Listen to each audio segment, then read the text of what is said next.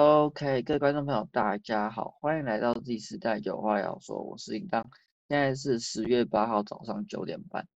呃，现在是处于一个要两个小时后要准备坐火车回老家的一个情况，我要在两个小时内把这一集录完，然后再上后置，并且上传到 YouTube 准备发布，然后可能还要带着档案，可能不知道 Podcast 什么时候丢，那。呃，在这边先跟感谢看完第一集的大家说一声好，不管是你是新来的观众，还是就是第上一集有开始来有有听然后也来的观众，那在这边跟大家讲说，就是上一集听到大家很多的回复，那也会在这一集做一些就是大家觉得可以改善的部分进行改善。那相信呃第一集听 YouTube 的应该会觉得音质跟在 Podcast 听到的差很多，如果没有听到 Podcast 的，可以再去。把第一集重听一遍，看一下那个音质的差异。根据我朋友的反馈，我觉得是，呃，应该在 p o c k e t 上面的版本应该是好很多的啦。所以如果说想要听好一点音质的版本的话，可以在就是这这第一集是 YouTube 可能是比较音质初比较初步的版本。那如果说想要好一点音质的话，可以到 p o c k e t 去听。那之后的更新频率，原则上的话应该会是。呃，礼拜一会在 YouTube Music 跟 YouTube 的播放清单更新。那礼拜三或礼拜四的话，就是在 Podcast 做更新。因为，呃，讲白，因为我其实六日时间其实有时候还蛮紧凑的。像是我，比如说昨今天是礼拜日嘛，那昨天礼拜六的时候我上班回来其实蛮赶的。那如果礼拜日我要同时上架 YouTube 又上架 Podcast，其实我觉得我会来不及。因为我通常会可能接下来排定时间可能会在晚上或下午的时间安排发布了，这个部分的话就看各位那个听众有没有什么想法，说长在几点听，可以再跟我讲。那呃上一集的话，我们主要是聊到一些关于我在大学目前这两年的一些想法与对的看跟看法。那这集的话，其实我也是想要聊聊一个。跟呃，算影响我大学蛮严蛮长的一个事情，就就是学校的社团。那呃，其实假设跟我一样是大学生的话，那其实并不是每个人都有参与学校社团，甚至每个学校的社团的运行风气都不太一样。但是呃，我就是分享我们学校社团的情况，然后也包含就是我在大二当上了学校干部之后的一些情况来跟大家分享。那我就先来聊聊说，呃，我大一是为什么会进到就是社团里面。那其实我在上大学前的时候，其实就有算，嗯，爸爸的朋友就是推荐，就是跟我在入学前聊过天。那其中一点就是有聊过说，其实蛮喜欢，蛮呃，就是他们其实蛮想要我去接触一些金融。相关的社团，然后尤其是也不是完全那种就是大家所想的那种商科类别，而是说就是一些理财相关的一些社团。那本身在入学前其实也有一，嗯，就是家人也有对股票有些进行基本的介绍，然后也算是我觉得算因为做过 YouTube，所以对金钱观的要求算是比较深刻吧，因为呃。讲白了，做一些像是比如说现在录 podcast 或者是一些影片内容，我个人是比较喜欢做影片内容的部分的话，其实还挺烧钱的。因为烧钱的点是在于说，第一个设备需要钱，然后维持你的生活。假设你要全职做创作的话，那其实也是需要钱。其实反正生活方方面面都是为了钱嘛。那你今天在影片创作上面前期没有收入的情况下，其实。钱就是一个非常缺稀缺的资源，所以其实我对如何增加自己的收入，其实还蛮呃重视的。那呃，所以就是当初一入学的时候就去学校，呃，通常都会有所谓什么社团博览会嘛，或者是一些就是进或者一些表演之类的。那我就是去在我们学校的社团博览会是每年固定两天，然后我就去看了一下，哎，我们学校大概有哪一些。社团可以加入啊，等等的，然后就看到有一个社团的名称非常的简简呃简简简要易懂，对，应该是这样用吧，应该没有乱用成语。对，那呃看到金融社的时候呢，我就想说，哎，这应该是我要的社团，然后我就过去摊位附近看了一下，然后稍微拿到他们的宣传单，他们就说要回答问题就可以拿奖，我们想说也不错，反正就算没有加入那个饮料也不错，所以我就玩了一下游戏。虽然说那游戏算益智游戏，其实我当时当初一开始的时候完全不知道那个游戏跟我们社团有什么任何关系。这个部分可以以后有机会再来聊聊，就是社团的一些运作的美学到的一些美感。那我就是拿到入社以后，就看到他们的社课大概是在隔周的，因为我那时候入学的时候很好玩，刚好遇到疫情，所以我那个时候的社团博览会是已经距离开学大概已经快到期中，应该是快到期中吧，应该还没期中哈，就是快到期中的时候，所以我们就在大概开学的第五周、第六周开始了我们的社课。那一开始进去的时候，其实他们我们社团有一个专门的讲师，我觉得这点算是诶。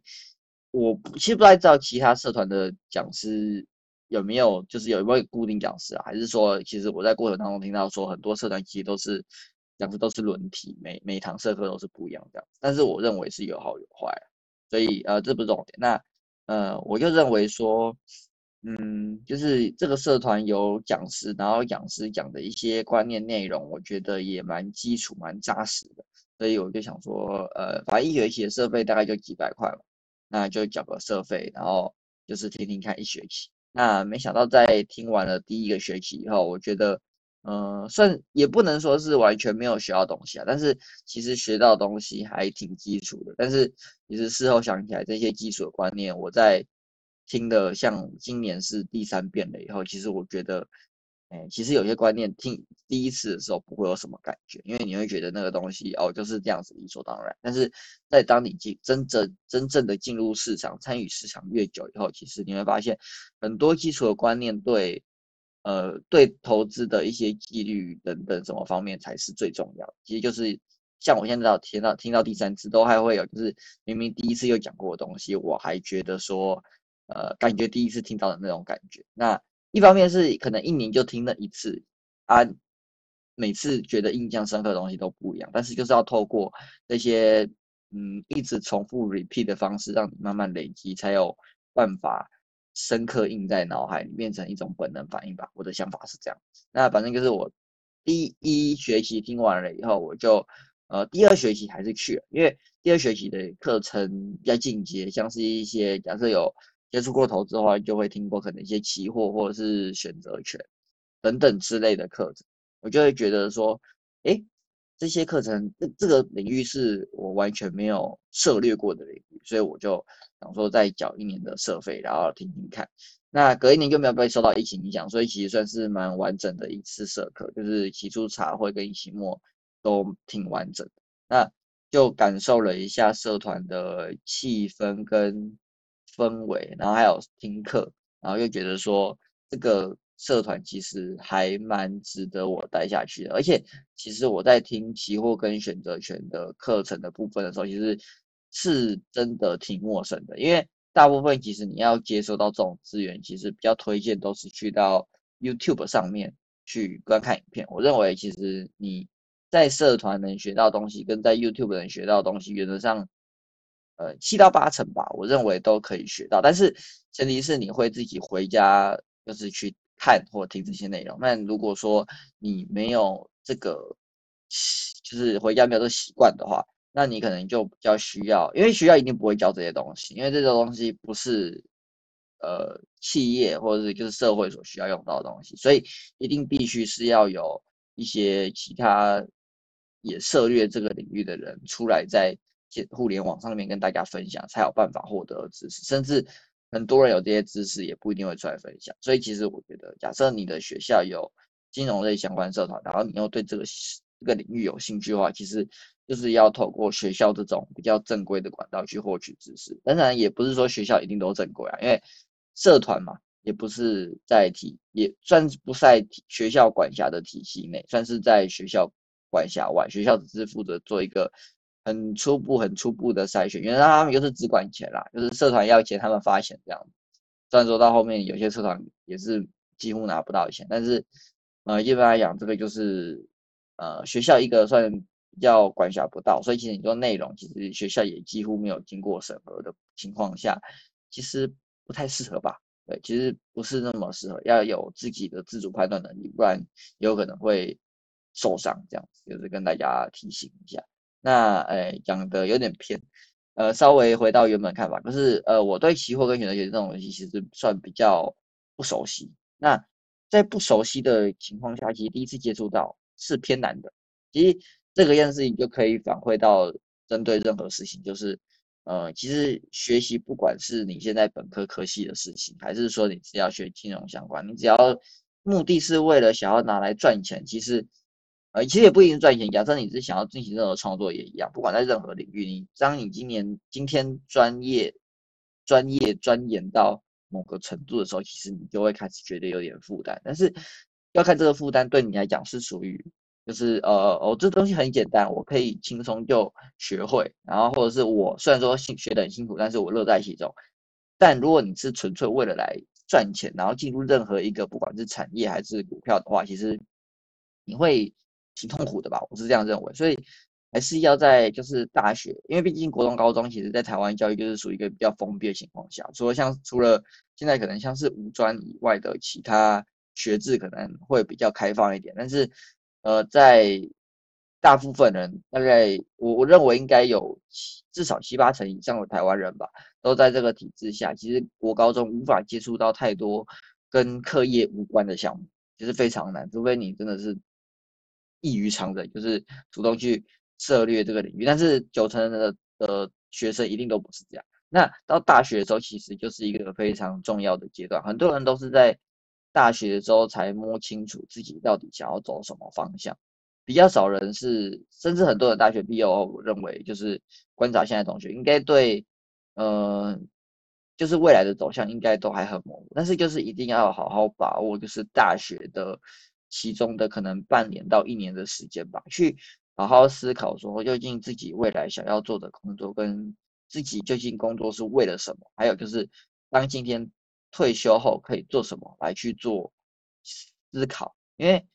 呃，虽然说这些东西也许离我们还很远，但是当你今天没有做好任何思考，然后就去上战场，其实那个会比你想象中的应该还要辛苦。因为毕竟从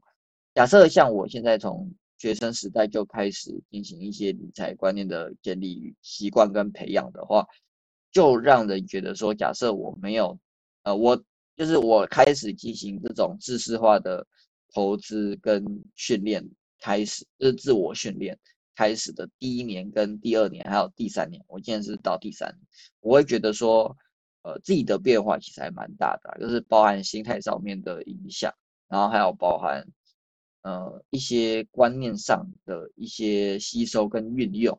我觉得都差的非常多，差一年就差的非常多，尤其是刚开始学的那几年，我现在还是属于刚开始学那几年嘛，所以我会觉得变化非常大。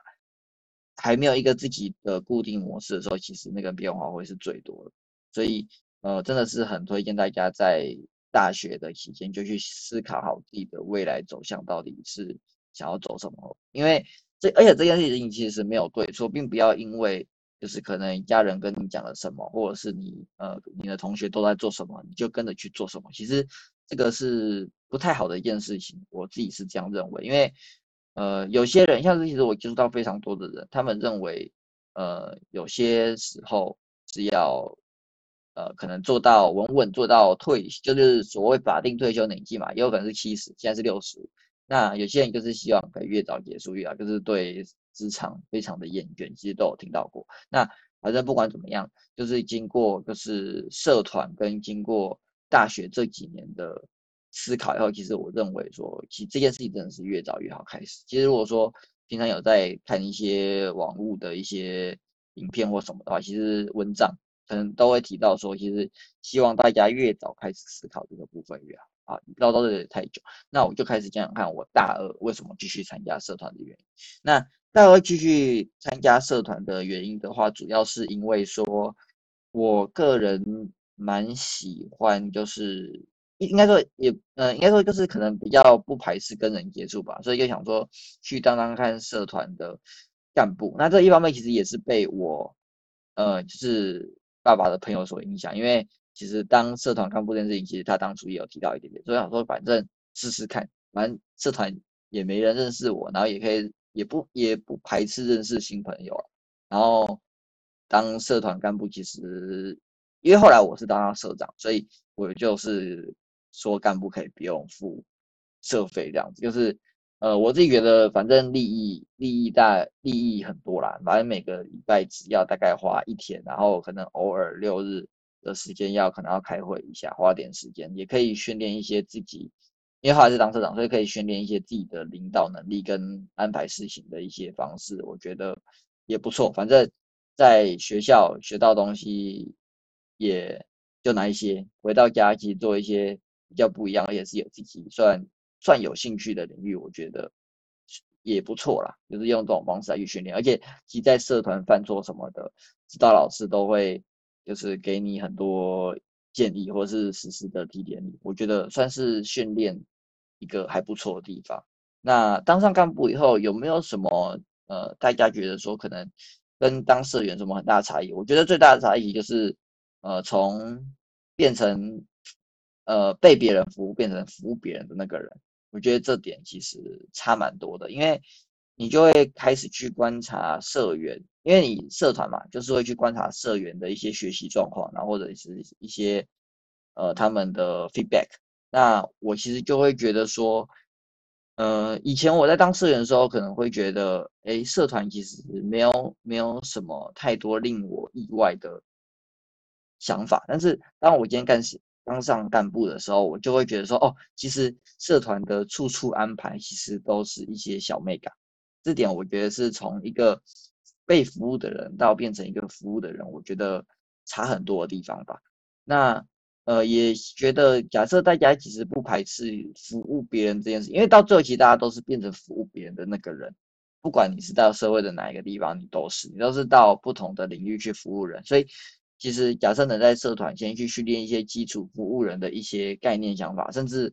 呃针对某些不同领域的人的一些安排，其实我觉得是还不错的，可以给大家当做参考。那呃原则上这个就是。我认为当干部跟在当社员的当中最大的差异。那在当干部的中间，也跟讲师稍微比较熟识一点。那讲师也带着我去操作一些比较多特别的一些商品。我觉得还有去一些不太不不太一样的的场合，我觉得也不错啦，就是可以增加一些人生的历练这样子。因为在学校干部，我觉得。最大的收获应该就是可以去接触一些原本假设只有我一个人不会去接触的一些地方跟领域，还有一些